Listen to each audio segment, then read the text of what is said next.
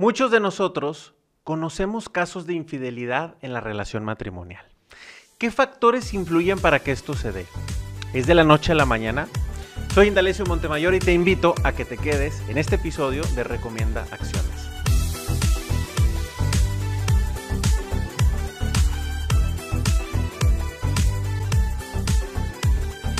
Cuando escuchamos de casos de infidelidad, ¿qué concluimos? Que sean esos elementos que llevaron a esa triste experiencia de esa relación. Algunas personas me han comentado o han mencionado que consideran que la culpa es de él o la amante, porque provocó todo el hecho. Otros enfocan a quien cometió la infidelidad y quizá hay algunos otros que mencionen que la culpa es de ambos miembros de la pareja por no trabajar en su relación. En este episodio no quiero enfocarme en culpables. Cada situación es diferente y necesita tratarse de manera muy particular. Hoy lo que quiero es hablar de un elemento que influye en que una infidelidad se dé y que tiene la característica de que empieza con cosas pequeñas hasta que se desarrolla y gobierna toda la dinámica de la relación matrimonial. Este elemento que lo podríamos considerar como una toxina, puede estar presente en tu relación y quizá no le has puesto atención. ¿Sabes cómo se llama? Se llama la deslealtad. Quizá pensarás, oye Indalecio, la deslealtad es cuando hay un involucramiento sexual con otra persona ajena al matrimonio. Y la realidad es de que no necesariamente ese es el único caso.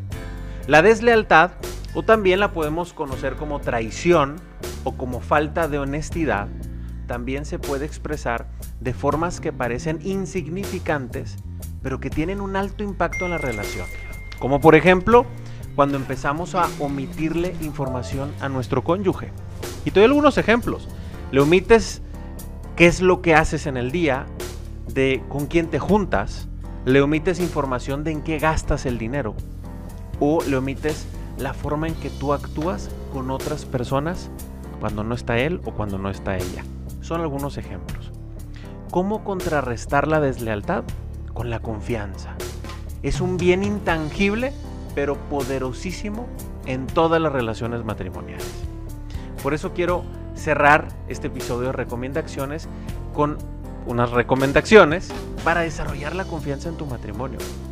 La confianza se construye y es poco a poco, con el diálogo, con tratarse, con conocer la vida del otro y muy importante, con escuchar a mi cónyuge.